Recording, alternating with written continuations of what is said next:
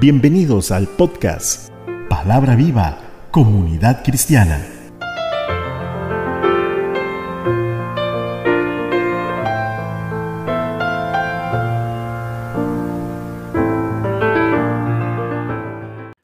Qué bueno que nos estés escuchando.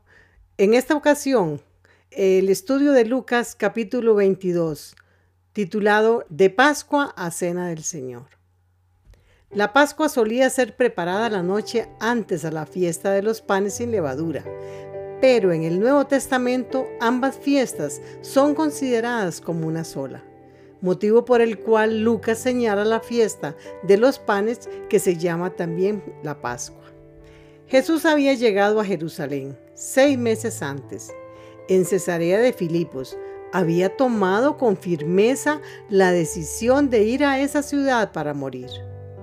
Todo lo que él hizo a partir de entonces fue un movimiento constante en dirección a Jerusalén. La reunión en el monte de la transfiguración y la llamada entrada triunfal a Jerusalén habían quedado ya atrás. Era el tiempo de la Pascua y él, como Cordero de Dios que quitaría el pecado del mundo, iba a morir en la cruz. Los líderes religiosos le habrían detenido inmediatamente y posteriormente matarle, pero tenían miedo a la reacción de la gente. Era la fiesta de la Pascua, lo cual implicaba la presencia de personas de todas las regiones en la ciudad. Y esa gente estaba a favor de Jesús. Eran la llamada mayoría silenciosa. Vamos a leer el verso 3. Dice la palabra, entró Satanás en, Judas que tenía por sobrenombre Iscariote, el cual era uno de los doce. ¿Es posible que un cristiano sea poseído por demonios? ¿Puede Satanás o un demonio entrar en una, en una persona? Mi respuesta es no pero sí podemos encontrar personas que profesan ser cristianos, sin embargo se sitúan en la periferia y nunca profundizan su relación con Jesús. Y llegar a ser terreno fácil para que Satanás actúe en ellos. Eso fue lo que le pasó a Judas cuando traicionó a Jesús. Jesús planeó la última Pascua e instituyó la Cena del Señor como señal de un nuevo pacto. Leemos el, del verso 7 al 13. Llegó el día de los panes sin levadura, en el cual era necesario sacrificar el cordero de la Pascua. Entonces Jesús envió a Pedro y a Juan diciendo, Id, preparadnos la Pascua para que la comamos. Ellos le preguntaron, ¿dónde quieres que la preparemos? Él les dijo, al entrar en la ciudad les saldrá al encuentro un hombre que lleva un cántaro de agua. Síganlo hasta la casa donde entre y díganle al padre de familia de esa casa que el maestro te dice, ¿dónde está el aposento donde he de comer la Pascua con mis discípulos? Entonces él les mostrará una habitación grande en el piso alto, ya dispuesta. Fueron pues y hallaron como les había dicho y prepararon la Pascua. Probablemente el Señor había hecho algún arreglo con, con él para utilizar esa sala y ahora, como leímos en este párrafo, le estaba confirmando que este era el momento en que lo necesitaba. Esta fue la ocasión en que se celebró la última cena y Judas estaba presente. Jesús les dijo, cuánto he deseado comer con vosotros esta Pascua antes de mi muerte, porque les digo que no volveré a celebrarla más hasta que se cumpla en el reino de Dios.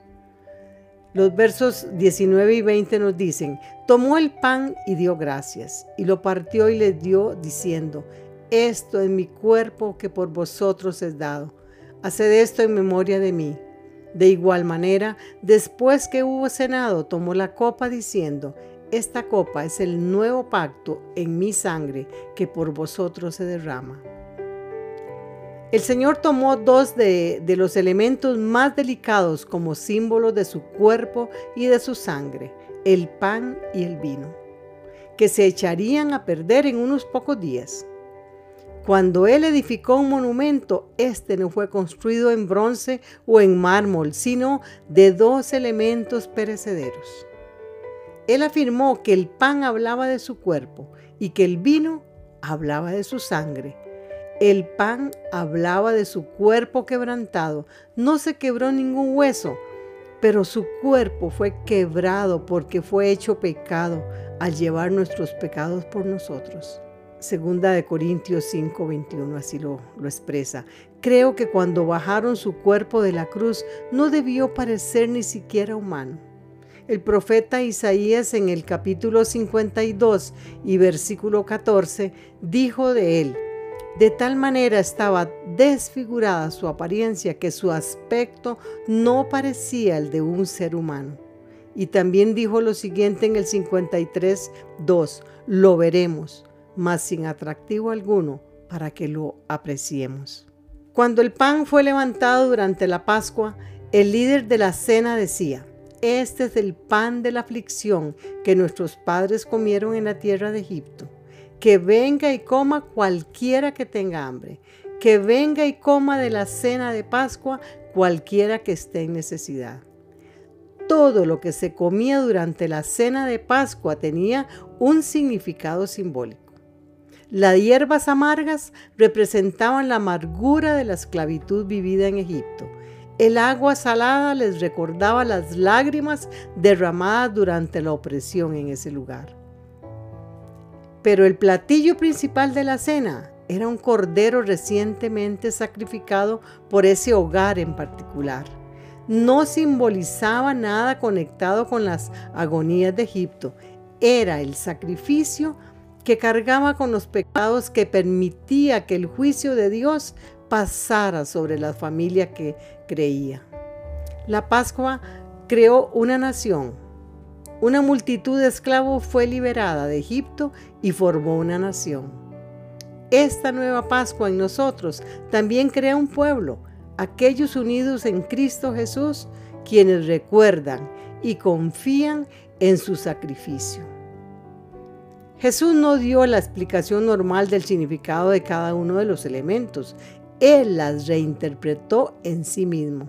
Y él y el enfoque ya no estaba en el sufrimiento de Israel, sino en el sufrimiento que lleva el pecado que Jesús cargó. Esta es la manera en la que recordamos la cena del Señor, lo que Jesús hizo por nosotros. Mientras comemos el pan, Debemos recordar cómo Jesús fue golpeado y azotado por nuestra redención, mientras debemos, bebemos de la copa. También debemos recordar que su sangre, su misma vida, fue derramada en el Calvario por cada uno de nosotros. Gloria a Dios. Durante los siglos, la fiesta de la Pascua ha mirado con expectativa hacia la venida del Señor y a su muerte. Ahora él estaba a la sombra de la cruz y esta era la última Pascua. La fiesta de la Pascua ya se estaba cumpliendo.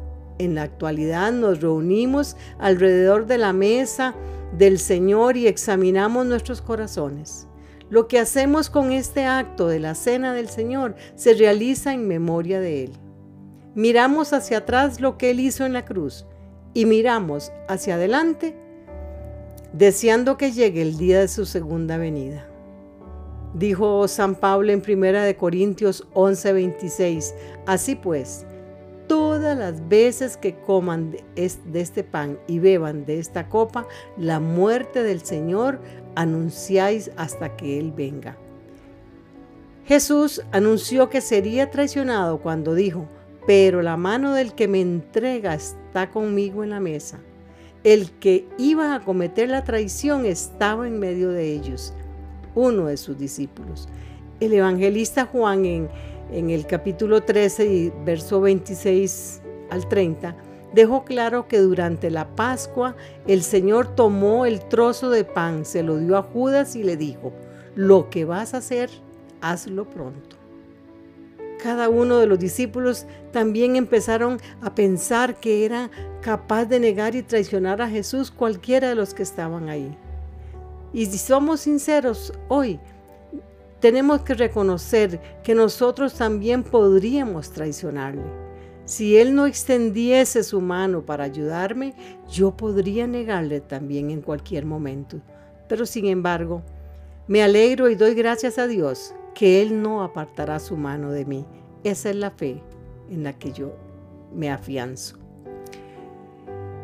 Jesús eh, nos enseña acerca de la verdadera grandeza en los versos del 24 al 27, cuando nos dice, hubo también entre ellos una discusión después de la, de la Pascua, hubo entre ellos una discusión sobre quién de ellos sería el mayor.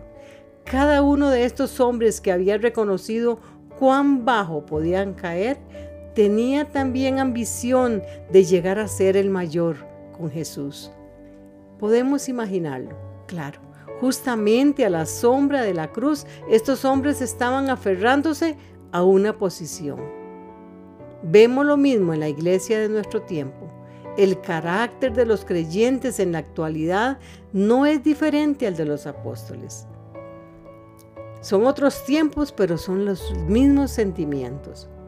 En los versos del 25 al 27 nos dice la palabra, pero Él les dijo, los reyes de las naciones gobiernan con tiranía a sus súbditos, y los que sobre ellos tienen autoridad son llamados bienhechores, pero no así ustedes, sino que el mayor entre vosotros sea como el más como el más joven y el que dirige como el que sirve, pues ¿cuál es mayor? El que se sienta a la mesa o el que sirve. No es el que se sienta a la mesa, pero yo estoy entre ustedes como el que sirve. Totalmente las cosas contrarias a, como las ve el mundo.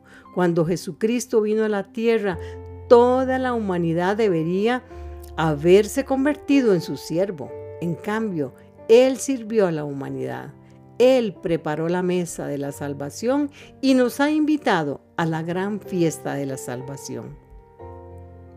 Jesús nunca pasa por alto ninguna cosa de las que hagamos en esta tierra y les anuncia a sus discípulos en esa ocasión que su fidelidad sería recompensada.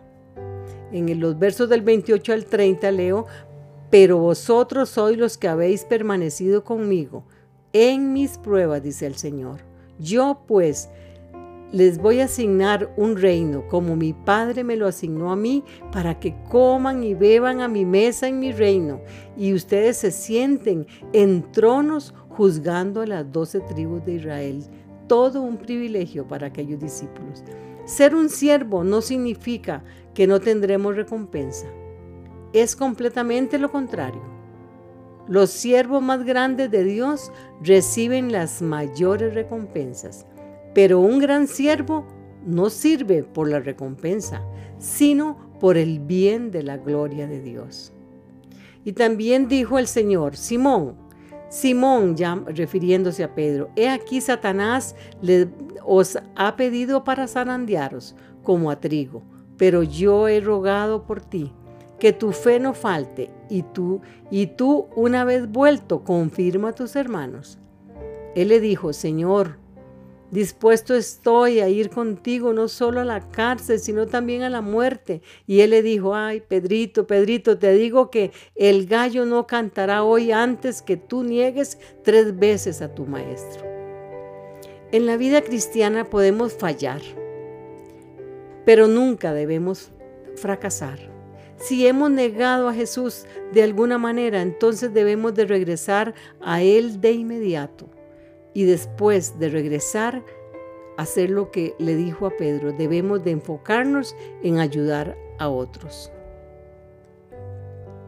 Jesús eh, llama a sus discípulos a estar listos y también en nuestro llamado hoy en día. A ellos les dijo, cuando los envíe, sin bolsa, sin alforja y sin calzado. ¿Les faltó algo? Ellos dijeron, no, Señor, nada. Y les dijo entonces, pues ahora el que tiene bolsa, tómela. Y también la alforja. Y el que no tiene espada, y venda, venda su capa y compre una. Porque les digo que es necesario que se cumpla todavía en mí aquello que está escrito. Y fue contado con los inicuos, porque lo que está escrito de mí tiene que cumplirse, y es refiriéndose a su muerte. Los discípulos habían sido enviados antes a hacer ministerios sin Jesús, pero entonces fueron recibidos con buena voluntad y hospitalidad. Ahora enfrentarían a un mundo hostil y sin Jesús presente. Debían estar preparados.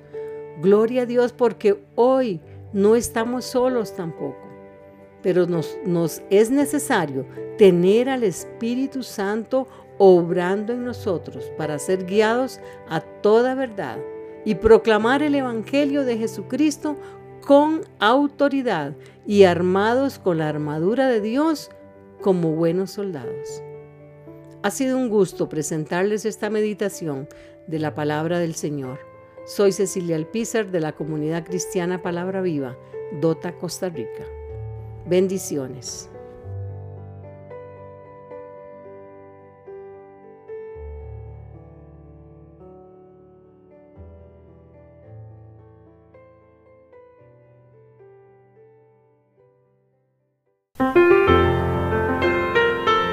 Muchas gracias por escuchar. Recuerde escribirnos al correo palabra viva comunidad cristiana arroba gmail.com.